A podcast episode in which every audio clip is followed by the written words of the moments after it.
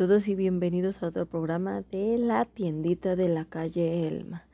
Pues sí, se nos fue 2023, ya, otro año que se termina. Por supuesto, no podía dejar de lado el asunto de los programas de este año, por supuesto, y quería cerrar con broche de oro este asunto de, de historias, de recomendaciones más que nada. Entonces, bueno, qué mejor que traerles a tres, sí, tres, eh, no uno ni dos, sino tres historias, ahora sí que por el precio de una básicamente. Y pues comenzamos fuerte, ¿eh? Con un, este es, ojo, un clásico, uno que yo dije tienen que sí o sí verlo, si se puede en estas fechas, que mejor, porque por ahí sí llegamos a ver cierto ambiente como muy abrigador, de, un Estados Unidos que, bueno, aunque ya no existe, todavía provoca cierta añoranza, ¿no? No sé si ustedes eh, son fanáticos de las películas de terror un poco más ochenteras, más, pues sí, más viejas, se podría decir. Pero si les soy completamente sincera, Gremlins es uno de esos clásicos que yo suelo ver mucho en estas épocas del año les digo, de esas historias que se prestan, ¿no? Se presta para disfrutar en Navidad y en otros momentos.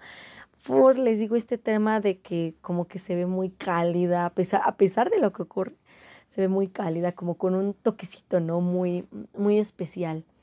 Entonces, mi primera recomendación sería esa, Gremlins, del año de 1984, de justamente un, un maestro ya en esto, Steven Spielberg. ¿Y de qué va la historia exactamente? ¿Qué pueden encontrar cuando ven ustedes gremlins? Bueno, déjenme les paso la sinopsis. Rand es un viajante que un día regala a su hijo Billy una tierna y extraña criatura, un Mowai. El inocente regalo es, sin embargo, el origen de toda una ola de garrambeadas y fechorías provocadas en un pequeño pueblo de Estados Unidos. Todo empieza cuando ciertas reglas son infringidas una tras otra. Las tres reglas básicas que deben de seguirse para cuidar a un Mowai. Número uno, no darle de comer después de medianoche. Número dos, no mojarlo. Y número tres, evitar que le dé la luz del sol. Sí, como les digo, lo cierto es que este, este filme es un clásico, ya eh, quien no haya visto Gremlins ya a estas alturas o, o, es muy chavo o de plano sus papás no les gusta este tipo de historias, porque este es de esas películas que suelen aparecer mucho en ciertos canales, tal vez ya en unos no tanto con la misma frecuencia que antes, pero de todos modos sigue apareciendo. Entonces, eh, sí, lo cierto es que es de esas películas que uno disfruta, ¿no? Que tiene como un ambiente, les digo, muy, cálido, hasta eso, eh, con unos colores eh, todavía bastante, como, como que tiene ese toque de antaño, pero sin dejar de lado las tonalidades como más cálidas, ¿no? Más de esos tiempos, se podría decir. Y sí, sinceramente, las actuaciones de los personajes no, o sea, son muy buenas, de verdad.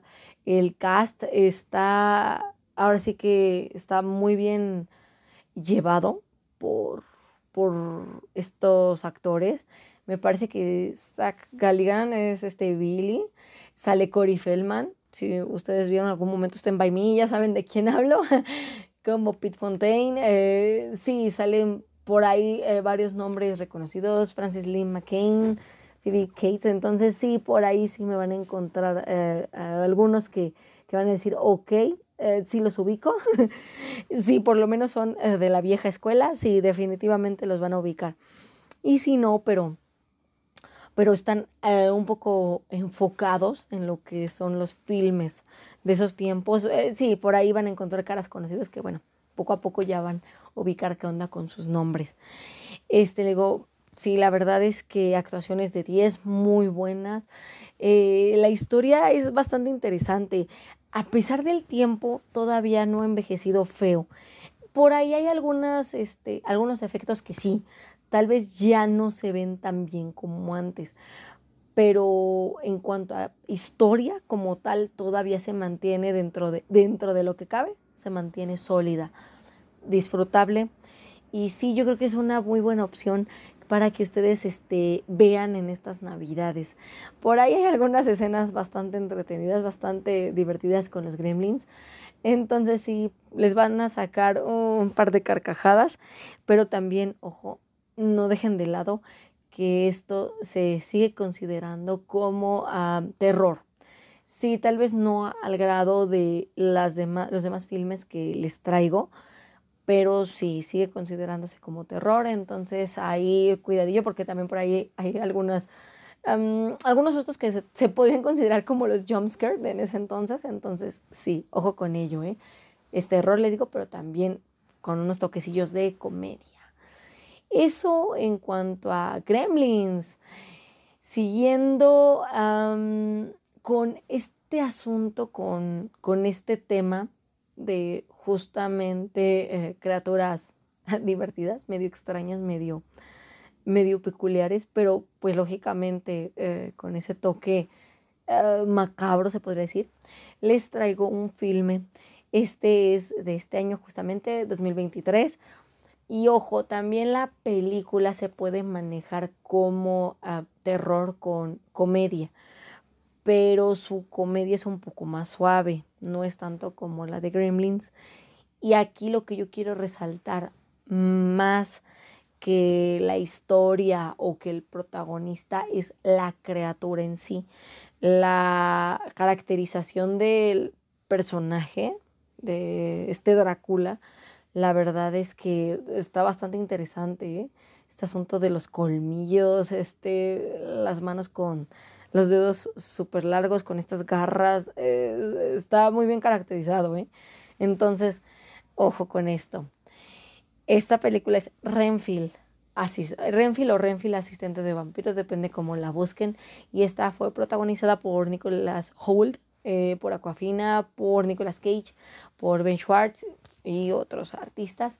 Y antes de ir eh, más o menos a lo que es justamente eh, qué fue lo que me convenció y demás de esta historia. ¿Qué les parece si vamos con la sinopsis? En esta moderna historia de monstruos, el leal asistente de Drácula, Renfield, y torturado ayudante del jefe, está obligado a conseguir las presas de su amo y cumplir todas sus órdenes, sin importar cuán degradantes sean. Ahora, después de siglos de servidumbre, Renfield está listo para descubrir si hay vida fuera de la sombra del príncipe de las tinieblas. Si tan solo pudiera descubrir cómo terminar su codependencia, tal vez lo lograría. Pues sí, como les comento, eh, lo cierto es que esta película sí, eh, no, o sea, no es como tal terror, es más, creo que de las tres, es la que se puede decir que tiene menos eh, escenas terroríficas, pero el monstruo se ve muy bien. Si les soy sincera, eh, la caracterización de Nicolas Cage está bastante interesante. Eh, cómo se llega a ver con estos colmillos súper largos, cómo se le llega a mostrar la piel como reseca, demacrada, pues literal, como si fuera un muerto pero sin dejar este asunto de que pues lógicamente es el príncipe de las tinieblas y los momentos en los que él aparece, eh, pocas veces eh, ocurren situaciones graciosas. Por ahí hay un par, pero de ahí en fuera casi siempre cuando Nicolas Cage hace su aparición, lo cierto es que se enfocan más en su presencia, en la presencia de la criatura y en lo que justamente está haciendo, que casi siempre lo que está ocurriendo con él es eh, puras masacres o puras situaciones eh, con sangre de por medio. Ojo porque también eso abunda en la película. Demasiadas muertes gráficas, mucha sangre. Por eso la puse un poco más arriba de Gremlins. De todos modos es una buena opción la película para pasar el rato, es palomera, eh, se los va a hacer reír un rato. Si quieren ver algo que nada más sea para pasar el tiempo y que no tengan que estar, ahora sí que sobrepensándolo o, o tener que estar este, intentando descubrir qué rayos estaba buscando el director al momento de hacer la historia, esta es una buena opción que pueden tener en cuenta al momento de, descansar un rato, ¿no? De pasar un rato tranquilo, ya sea con, con la novia, con algún familiar que no le tenga problemas al exceso de sangre. Sí, la verdad es que no es una opción mala, nada más que pues sí, como les comento, eh, podrían llegar a sentirlo un tanto sobrado en algunas cosas, un tanto chusco en exceso en algunas cosas. Entonces, sí, esta no la tomen tan en serio, ahora sí que solo véanla para entretenerse. Y yo sé que van a haber algunos que me van a decir, yes, eh, queremos una opción que se pueda ver en Navidad y que sea terror. ¿Qué nos puede sugerir? Bueno, les traigo otra que a mí me gusta mucho, que vale la pena que le echen un ojo y esta sí, está ambientada en Navidad. Con ustedes, Krampus. Y vámonos con la sinopsis. Krampus es el personaje navideño opuesto a Santa Claus. Su misión es castigar a los niños que se han portado mal durante el año. Cuando en vísperas de Navidad, Max tiene una pequeña disputa familiar, está desilusionado y decide ignorar y no celebrar las fiestas. Este incumplimiento de la tradición navideña provocará la ira de Krampus. La situación se convertirá en un infierno cuando esta figura monstruosa asalta la casa de Max, haciendo que los populares iconos navideños adquieran vida propia, convirtiendo así el hogar familiar en una pesadilla. Una pesadilla de la cual solo podrá salir la familia si vuelven a unirse para sobrevivir a la ira de Krampus. Sí, si ustedes ya también tienen un ratito, saben, esta película es del 2015, pero la verdad es que está bastante entretenida, está interesante y sí, también es comedia, terror, comedia, pero esta sí, definitivamente es ambientada con Navidad. Entonces, bueno, si quieren darle una oportunidad, si quieren ver qué onda, si es para ustedes, no es para ustedes, pues yo creo que sí valdría la pena que le echen un ojo y que le den una oportunidad. Yo sinceramente siento que es una muy buena opción. Primero les digo por la historia, está bastante interesante este tema del antagonista de Santa, que es lógicamente el, el Krampus. Y eh, por ahí también los personajes, hay actores que la verdad es que yo me quedé de, wow, o sea, este actor estuvo en esa película, a mí sí me sorprendió, sinceramente. Simplemente por darles nombres, eh, sale Tony Collette, esta eh, actriz que salió en Hereditary haciendo de la madre. Qué bárbara, mis respetos. Yo ya la había visto también en otras producciones. Y esta mujer, la verdad es que no hace un mal trabajo en Krampus, ¿eh? sinceramente. Adam Scott también sale. por ahí también vemos a David Crusher. Entonces, sí, eh, por ahí van a ver eh, varios actores, actores que sí, este, sí son identificables. Puede que no de nombre, pero sí de vista. Y les digo eso por un lado. Por el otro, la verdad es que yo siento que sus actuaciones son las que ayudan a que justamente la historia se mantenga en un ritmo creíble, con una, una interesante propuesta, les digo algo un poco fuera de lo normal. Casi siempre cuando vemos historias de terror en, Navidad, se nos vienen a la mente, eh, por ejemplo, digo, por, por poner algunos ejemplos, este, sí se nos vienen a la mente historias en donde Santa Claus llega a ser el malo, Ah, donde, por ejemplo, muñecos de nieve eh, llegan a ser los malos, eh, donde el mismo Jack Frost me parece que aparece, creo que hay una película que se llama así, Jack, que también tiene que ver con, este, con todo este asunto de, de, de terror y de Navidad, pues sí, ¿no? Llegan a aparecer. Pero hay buenas opciones y hay opciones interesantes que tienen que ver con Navidad y con terror.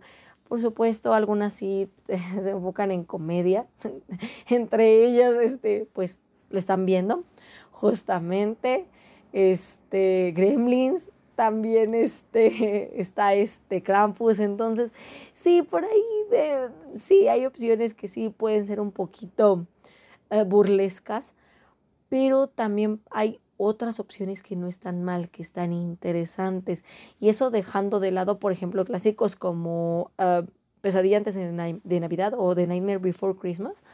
Sí hay por ahí uh, opciones interesantes que tienen que ver justamente eh, con Navidad y dejando de lado cuentos o historias que ya hemos visto varias veces, ¿no? Por ejemplo, les digo pesadilla antes de Navidad, eh, o por ejemplo, este, digo, si son ya un poquito más para acá, cuidado con los extraños, o por ejemplo, eh, se me viene a la mente todas las versiones de cuento de Navidad que han salido a lo largo de, de los años. Entonces, sí, por lo pronto, bueno, aquí tienen tres opciones. Eh, yo sé que una de ellas no es como tal Navidad, pero como les digo, tiene muy buena caracterización. Entonces sí valdría la pena que le echen un ojo. Las otras dos sí aparecen cosas navideñas, entonces no se preocupen de que van a tener el espíritu al momento de ver las historias, los van a tener. Entonces, eh, ahora sí que con estas películas cierro lo que es el 2023. Espero que les haya gustado las recomendaciones. Ya tienen aquí algunas películas navideñas para ver en estas fechas y sin dejar de lado el tono macabro. Entonces, hasta aquí llego. Que tengan una excelente, excelente noche. Cuídense y hasta luego.